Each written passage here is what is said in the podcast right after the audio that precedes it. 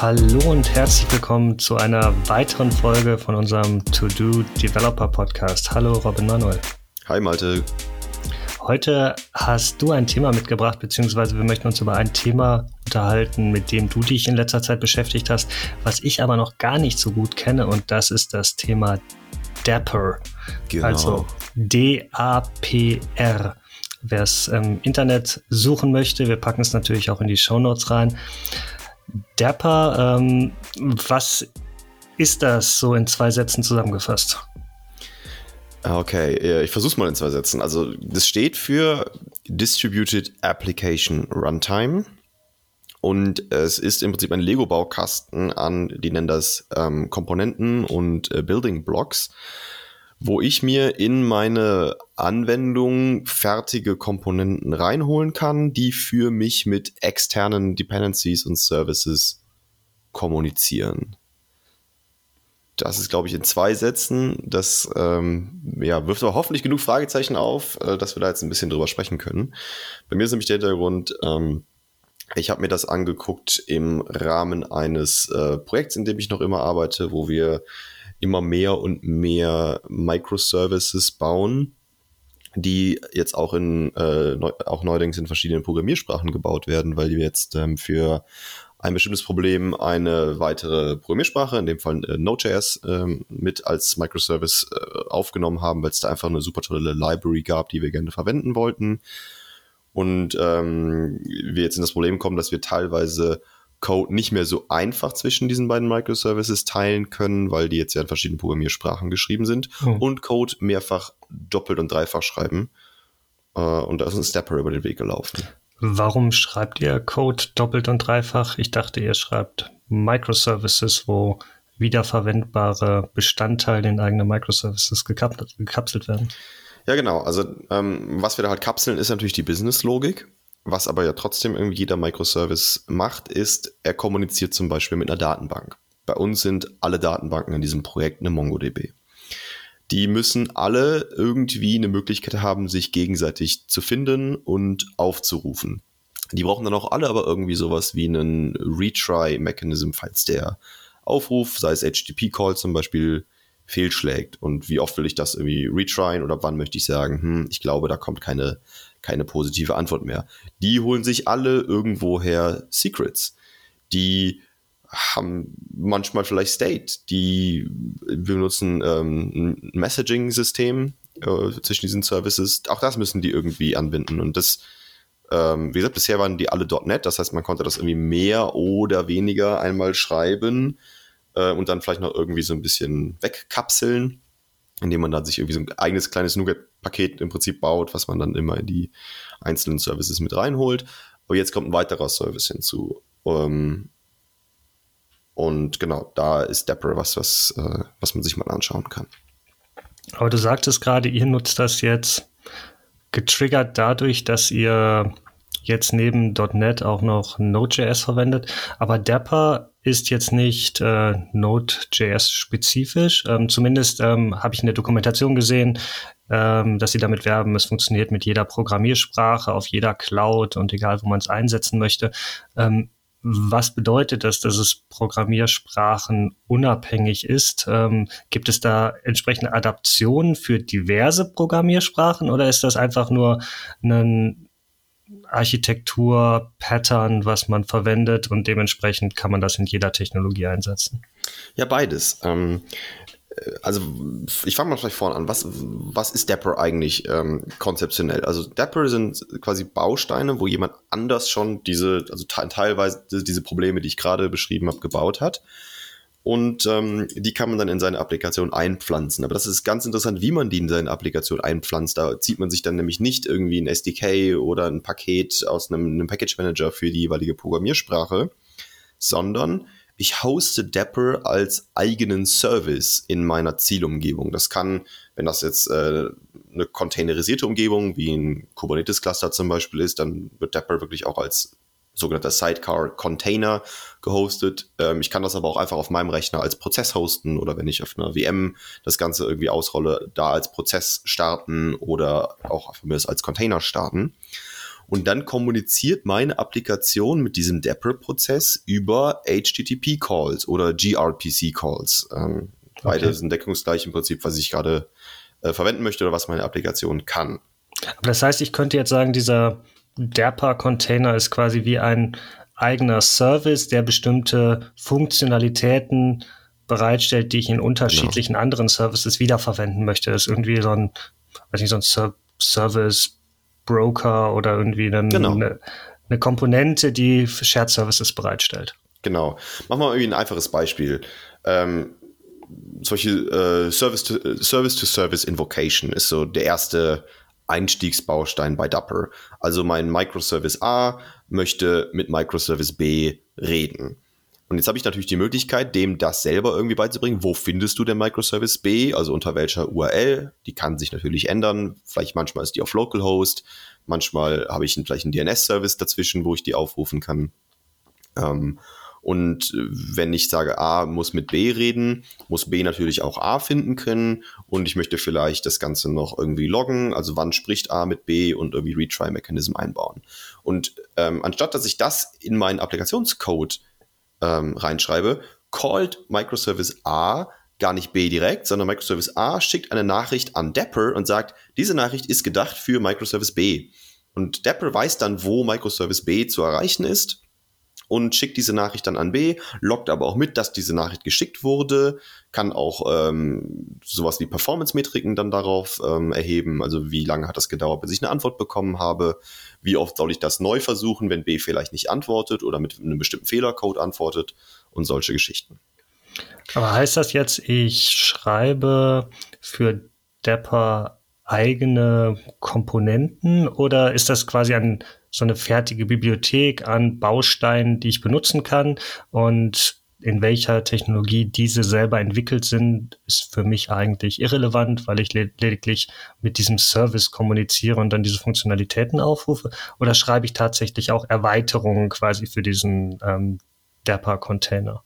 Nee, also im normalen Use Case nicht, dann nimmst du das, was schon da ist. Es sei denn, du willst natürlich zu dem, also Dapper ist ein Open Source Projekt, wenn du dazu beitragen möchtest, kannst du natürlich auch eigene ähm, so Plugins dann eben für diese Bausteine bauen. Aber normalerweise ähm, ist das alles schon für dich implementiert. Du konfigurierst Dapper nur, also du reichst ihm quasi nur eine Konfigurationsdatei rein und rufst es dann über HTTP oder gRPC auf.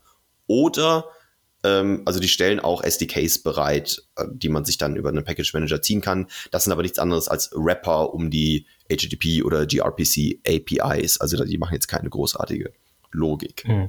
Und ist dieser in deinem Beispiel jetzt Container für Dapper, ist der self-contained, weil bestimmte Funktionalitäten ähm, darin benötigen ja irgendwie einen, einen, Storage. Ich meine, ich sehe in der Doku, ähm, das Ganze ist äh, auch gedacht für Stateful Microservices. Und irgendwo muss ja so ein State auch gehalten werden. Wird das mhm. dann irgendwie separat persistiert? Muss ich dann da irgendwie eine, eine Datenbank anbinden? Oder wie funktioniert das Ganze? Das kann ich mir aussuchen. Also ich muss, äh, wenn ich diesen State Management Block von Dapper verwenden möchte, also wenn ich Dapper die Aufgabe geben möchte, meinen State zu verwalten, dann muss ich ihm im Rahmen dieser Konfiguration sagen, wo soll ich denn meinen State speichern. Und jetzt, das ist nämlich quasi so die zweite Magie von Dapper, das ist komplett austauschbar. Also nehmen wir an, du entwickelst lokal und sagst, I don't care, pack den State auf meine lokale Festplatte wohingegen, wenn du in der Cloud ähm, deinen State hast, dann möchtest du den vielleicht irgendwo in eine gemanagte Redis Cache Umgebung reinspeichern oder in eine Datenbank oder was auch immer. Und äh, so entsprechend kannst du quasi dann Dapper, je nachdem in welcher Umgebung äh, das Ganze läuft, konfigurieren. Das geht auch, wenn ich jetzt sage, ähm, ich möchte PubSub benutzen. Ne? Also das gängiges Pattern, dass ich irgendwie äh, Messages auf so einen Message Bus schreibe und eine andere Applikation kann diese Messages dann wieder abarbeiten und das ist natürlich gerade, wenn ich äh, Microservices skalieren möchte, äh, super hilfreich. Dann kann ich sagen, ähm, pass auf, meine Applikation schickt einfach nur die Nachricht, die ist auf irgendeine Messaging-Technologie. Und da gibt es ja tausende. Es gibt äh, GCP, PubSub, es gibt äh, Kafka natürlich, es gibt Azure Service Bus, es gibt, äh, ich kann PubSub mit Redis Cache machen. Das ist ja, also es gibt ja wahnsinnig viele Technologien und Services, mit denen ich so Message Queues abbilden kann.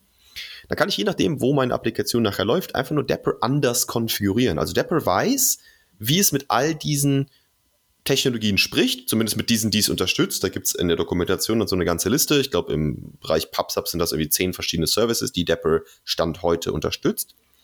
Meine Applikation und mein, mein Microservice und meine Businesslogik, die muss aber überhaupt nichts davon wissen. Die reicht immer auf die gleiche Art und Weise eine Nachricht an diesen Dapper-Service und der ist dann je nach Laufzeitumgebung anders konfiguriert. Ich kann also sagen, wenn ich das Ding in der Google Cloud hosten möchte, dann möchte ich für Publish und Subscribe deren GCP ähm, PubSub Service nutzen. Wenn ich mich aber jetzt morgen entscheide, dass ich die gleiche Applikation vielleicht in der Microsoft Azure Cloud hosten möchte, dann sage ich, okay, dann konfiguriere ich einfach nur Dapper anders und sage, ab jetzt nutze ich für Publish und, und Subscribe das eben native Pendant von Microsoft, in dem Fall den Azure Service Bus. Meine Applikation muss aber nichts davon wissen, weil die redet immer gleich mit Dapper. Die weiß gar nicht, was Dapper dann am Ende des Tages hinten dran macht. Okay. Und wann würde ich jetzt sowas wie Dapper verwenden ähm, im Vergleich, weil viele der Konzepte hören sich für mich sehr ähnlich an, im Vergleich zu den Dingen, die man im Bereich äh, Serverless oder Microservices in den ganzen Cloud-Plattformen nativ drin hat. Ich denke jetzt irgendwie an AWS Lambdas oder Azure Functions, wo es ja auch Stateful Services gibt, wo es ein Event-Driven Modell gibt, wo es wirklich viele Event-Provider gibt, die ich dort anbinden kann, wo das Ganze für mich über die Cloud-Plattform gemanagt wird verwende ich jetzt Dapper in einem ähnlichen Kontext, wenn ich sage, ich möchte jetzt nicht so einen Serverless-Dienst verwenden, sondern tatsächlich meine Microservices komplett selber schreiben und hosten, möchte aber trotzdem diese Funktionalitäten nutzen oder habe ich das jetzt einfach nur in einen Topf geworfen, weil die Begriffswelt ähnlich ist? Ja, ich glaube, das ist einfach nur von der Begriffswelt her ähnlich. Also, was du ja mit diesen nativen Services, die dir der Cloud-Provider anbietet, beschaffst, ist ja eine gewisse Abhängigkeit dann dazu. Ne? Du schreibst ja dann deine Applikation in deren äh, Framework äh, und bist dann halt auch an deren, äh, sag ich mal, Cloud Messaging Services mehr oder weniger gebunden. Wohingegen du bei Dapper eben die Freiheit hast, dir vor deiner Applikation so einen Building-Block von Dapper zu setzen, ähm, der dann einfach deine Nachricht, der einfach deine Applikation benachrichtigt, wenn dann eine neue Nachricht zum Beispiel ankommt auf diesem, ähm, auf diesem, auf diesem Service Bus. Aber dann musst du ihn halt das Ganze halt auch, auch wieder selber hosten. Mhm. Du kriegst aber auch, ähm, also gerade diese, diese ganzen Serverless-Frameworks, die haben ja oft diese Bindings drin, dass die sagen, ähm, wir, wir benachrichtigen deine Lambda-Function, wenn hier irgendwas passiert irgendwo in der Cloud, also wenn jemand, weiß ich nicht, auf einen äh, in eine Datenbank einen neuen Eintrag einträgt oder auf eine, auf einen, auf eine Message Queue eine neue Nachricht legt. Und das, was uns deine Lambda-Function als ähm, Rückgabewert gibt, da haben wir dann ein sogenanntes Output-Binding, das schreiben wir dann in einen Blob-Storage irgendwo. Und das kann, kann Dapper auch. Also ich kann dem auch quasi äh, diese Bindings mitgeben. Also es gibt ganz, ganz, ganz viele Building Blocks, die ich an verschiedene Stellen an meiner Applikation anflanschen kann. Okay. Ich kann Dapper nutzen, um Secrets auszulesen und sagen, pass auf, ähm, ich nutze immer je nach Cloud Provider deren nativen Secret Store, wenn du die Secret, wenn du so einen Connection String zum Beispiel haben möchtest. Und wenn du lokal läufst, dann lese ich das aber aus deinen Environment-Variablen raus. Und das ist genau dieser Vorteil, wo ich sage, hm, das kann ich nicht unbedingt mit diesen Cloud-nativen Lösungen machen, weil die laufen halt meistens dann auch nur in der Cloud oder es ist sehr, sehr schwierig, deren Umgebung lokal zu simulieren. Ich kann aber meine Dapper-Applikation, äh, meine Applikation, die, die Dapper verwendet und vielleicht äh, auf Messages reagiert, lokal testen, indem ich ja nicht mal ein Messaging-System lokal mir irgendwie hochfahren muss, sondern einfach die die REST-Schnittstelle calle, die Dapper sonst aufrufen würde, wenn es eine Nachricht bekommt und der einfach denselben Payload mitgeben. Also ich bin sehr, sehr viel entkoppelter von Applikations- und Business-Logik hin zu Verbindungen zu irgendwelchen anderen externen Systemen und kann die, diese Verbindungen austauschen, umkonfigurieren, ähm, muss das nicht selber schreiben, weil also ich kenne es zum Beispiel aus dem Azure-Umfeld, da variiert die Qualität der SDKs sehr, sehr stark nach Programmiersprache. Man hat immer das Gefühl, dass das äh, .NET äh, sehr, sehr stark gepflegt wird. Dann kommen so ein bisschen diese Klassiker wie Node.js, Python. Ähm, aber ich habe zum Beispiel die Erfahrung gemacht, dass die Java SDKs vom ähm, Umfang, aber auch vom Qualitätsstandard deutlich unter den, den .NET SDKs zum Beispiel liegen. Und wenn ich jetzt gerade verschiedene Programmiersprachen habe und mich damit rumschlagen muss, kann ich ja überlegen, ob ich nicht einfach einen HTTP-Call Richtung Dapper schicke und da hat vielleicht jemand, der ein bisschen mehr sich mit den SDKs beschäftigt als ich, das schon entsprechend implementiert. Mhm. Aber das heißt, das ist jetzt nicht ähm, 100% redundant oder überlappend mit dem, was ich in diesen Cloud-Plattformen habe, sondern ich kann es ergänzend verwenden oder ich kann es auch verwenden, um halt unabhängiger von diesen äh, speziellen Anbieterfunktionen in den Cloud-Plattformen zu sein und kann trotzdem die gleiche Funktionalität erreichen. Das heißt, genau, ich kann genau, mir das, das dann jeweils überlegen, was passt jetzt in meinem Use Case am besten. Ist das etwas, was ich auch sinnvoll einsetzen kann, wenn ich jetzt noch keine Microservices nutze, wenn ich sage, okay, ich habe jetzt ich weiß nicht, Microservice ist immer so ein Begriff, das ist Definitionssache, was ist jetzt ein Microservice, aber wenn ich jetzt hingehe und sage, meine Anwendung hat irgendwie, weiß nicht, drei Komponenten, die in unterschiedlichen Applikationen laufen, die miteinander komponieren, äh, äh, kommunizieren, die würde ich jetzt nicht Microservices nennen, weil die halt noch viel zu groß sind, aber bringt mir da Depper auch einen Vorteil oder erst, wenn ich das wirklich sehr klein runterbreche? Na klar, du kannst es auch, wenn du einen Monolithen hast, machen. Dann, mhm. ist, dann bringt dir wahrscheinlich eine Service-to-Service-Invocation wenig. Aber auch der ähm, hat ja zumindest so diese Input-Output-Bindings. Also der muss ja auch irgendwo Sachen wegschreiben oder möchte sich benachrichtigen lassen, wenn irgendwas passiert. Oder das Thema Secrets zum Beispiel angehen. Ähm, also ich würde sagen, es hängt so ein bisschen natürlich von der Architektur und Struktur ab, welche dieser Blocks von Dapper man verwenden kann. Ich kann sie mal kurz auflisten. Also im Moment können sie eben dieses Service-to-Service-Invocation, State Management, Publish and Subscribe, dann diese, diese Resource-Bindings und Trigger es gibt ein Actor-Pattern, wer, wer, das vielleicht noch kennt, ähm, Observability und Secrets.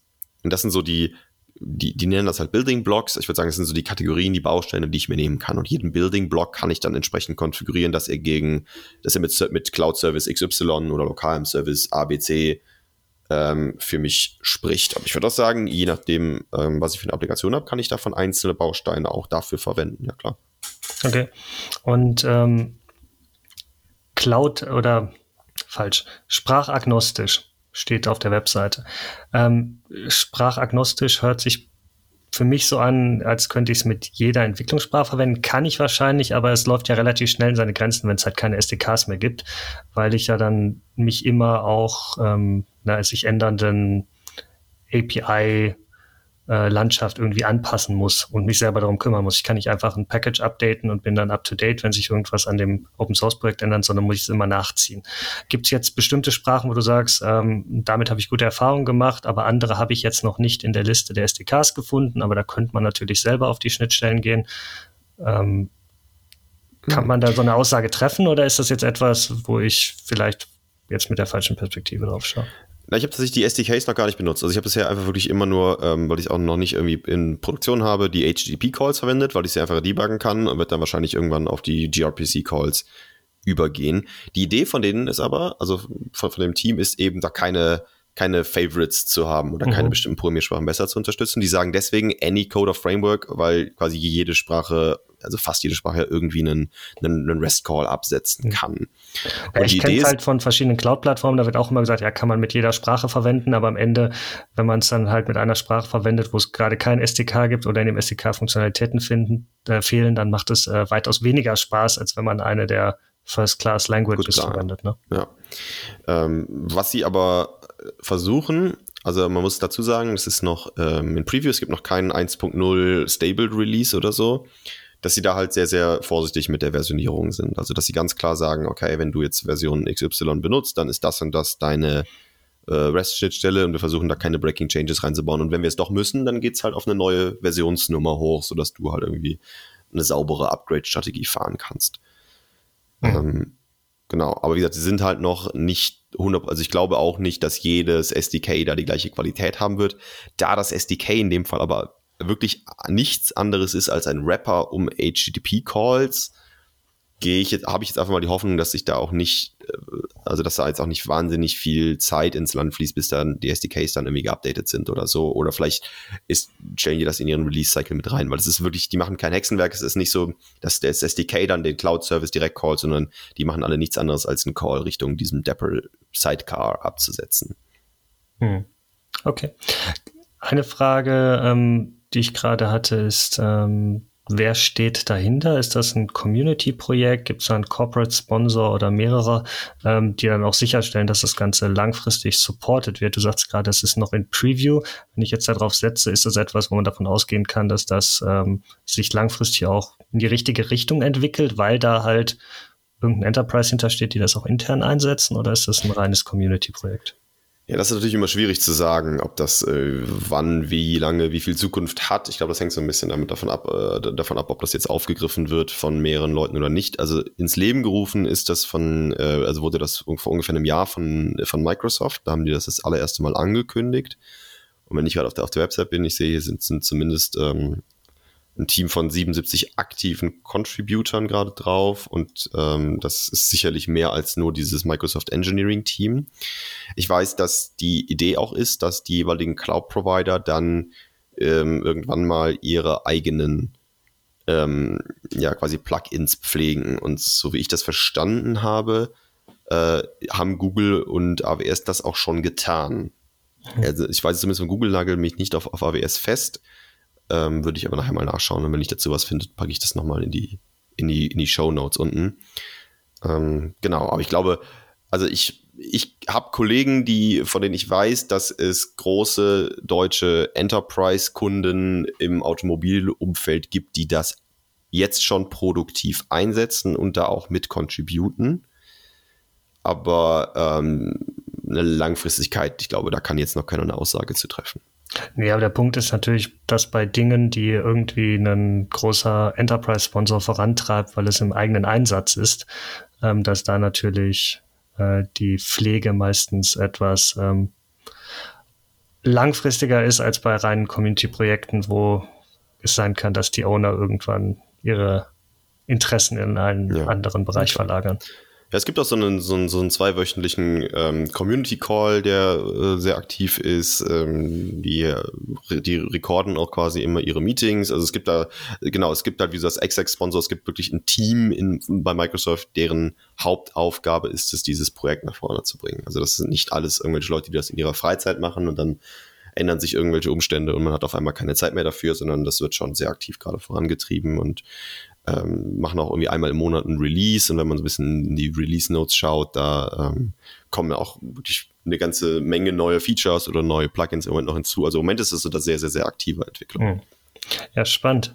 Ähm, lass uns da vielleicht einfach in einem halben Jahr nochmal drauf schauen, wenn du das Ganze dann produktiv einsetzt und ja, wir so ein bisschen auf Lessons Learned schauen können, weil du sagst, du fängst äh, gerade damit an und auch viele Unternehmen probieren das gerade aus und bald kommt hoffentlich dann auch eine Stable Release. Mhm. Ähm, ich glaube, da macht es dann Sinn, einfach mit einem gewissen Zeitabstand nochmal drauf zu schauen und zu sagen, okay, geht das in die richtige Richtung und bringt das wirklich auch die versprochenen Benefits? Ne? Ja, ich habe in deren Chat mal äh, gefragt, wann die so grob vorhaben, dann Stable Release zu bringen und sie sagten noch dieses Kalenderjahr. Also ich glaube, das sieht ganz, ganz gut aus, dass man da noch irgendwas kriegt, wo man zumindest dann mal sagt, okay, das ist jetzt 1.0 das heißt, da ändert sich jetzt von der API-Spezifikation vielleicht jetzt nicht mehr so wahnsinnig viel, zumindest in diesem 1. irgendwas Release. Wunderbar, dann nehmen wir es einfach mal auf Wiedervorlage im neuen Kalenderjahr und äh, schauen dann mal, wie da deine Erfahrungen sind. Genau, ich fand's halt cool, weil ich, äh, wie gesagt, ich habe ähm, ne, ich habe diese, diese austauschbaren Blocks. Das heißt, ich muss nicht mehr irgendwie in meine Applikation gucken, wie kommuniziert die denn mit dem und dem SDK oder dem und dem Typ von Datenbank oder dem und dem Typ von Messaging, sondern ähm, ich möchte das gar nicht, möchte, meine Applikation hat eine Schnittstelle zu externer Service X. Und externer Service X geht meine Applikation oder meine, meine Business-Logik nichts an. Und X kann heute, äh, weiß ich nicht, Azure Service Bus sein, morgen Google PubSub, übermorgen Redis, je nachdem, wie ich mich entscheide. Das heißt, es gibt mir so einfach sehr, sehr viel mehr Flexibilität. Ich habe mir die, ich habe die Möglichkeit, ähm, mich nicht an irgendeine Technologie zu binden. Ich muss meinen Code nicht anfassen, wenn ich es ändern will. Ich habe die Möglichkeit, ähm, problemlos über verschiedene Pro Programmiersprachen zu gehen, weil ich zumindest den Code nicht teilen muss, der diese externen Services anspricht oder neu oder zwei oder drei oder viermal schreiben muss. Und ähm, genau, ich kann das so ein bisschen auslagern und für mich war das auch eine deutlich saubere Trennung zwischen, das ist wirklich Business-Logik, die Domain-Probleme löst und das ist Logik, die eigentlich nur für Kommunikation mit irgendwelchen anderen Services zuständig ist und die ähm, hat jemand anders geschrieben. Die kann ich selber genauso konfigurieren, wie ich das haben will. Und wie gesagt, ich nutze einfach die Teile von Dapper, die ich jetzt gerade nehmen will. Ich muss ja nicht alles nutzen, man kann es sich wirklich ganz modular zusammenstellen. Und das, wie gesagt, äh, getriggert von diesem Prinzip, oh, jetzt schreibe ich auf einmal schon den ersten Microservices in einer neuen Programmiersprache und kann nicht mehr alles wiederverwenden äh, oder irgendwelche Pakete packen ähm, habe ich mir das mal angeschaut und ähm, genau, vielleicht erzähle ich auch in einem halben Jahr, ich mache mittlerweile alles in Dapper. Vielleicht erzähle ich auch in einem halben Jahr, äh, irgendwie war es das doch nicht. Aber ich finde, oh. es lohnt sich zumindest mal reinzuschauen. Es hat auf jeden Fall auch Spaß gemacht, durch die Tutorials zu arbeiten. Die sind ganz witzig. Ja, und ich merke, du bist, bist zumindest von den Versprechen des Projektes äh, hell, hellauf begeistert und hyped. Äh, genau, ziemlich gehypt. Ich, ich wäre auch gespannt, einfach mal zu hören, äh, von denen, die jetzt hier äh, diese Folge hören, vielleicht einfach mal auf äh, Twitter kommentieren. Äh, habt ihr schon mal ausprobiert? Habt ihr euch Depper schon mal angeschaut? Wie sind da eure Erfahrungen? Ich denke, das kann auch sehr wertvoll sein, sich da mal zu auszutauschen. Dann äh, bedanke ich mich für die spannende Einführung, habe wieder einiges Neues dazugelernt. Ich hatte mich bisher bis auf ein kurzes Durchlesen der Webseite noch gar nicht mit dem Thema Depper auseinandergesetzt. Von daher bin ich jetzt auch wieder ein Stückchen schlau und äh, freue mich dementsprechend auf unsere nächste Diskussion. Ich mich auch mal, mach's gut. Danke dir. Bis bald. Ciao.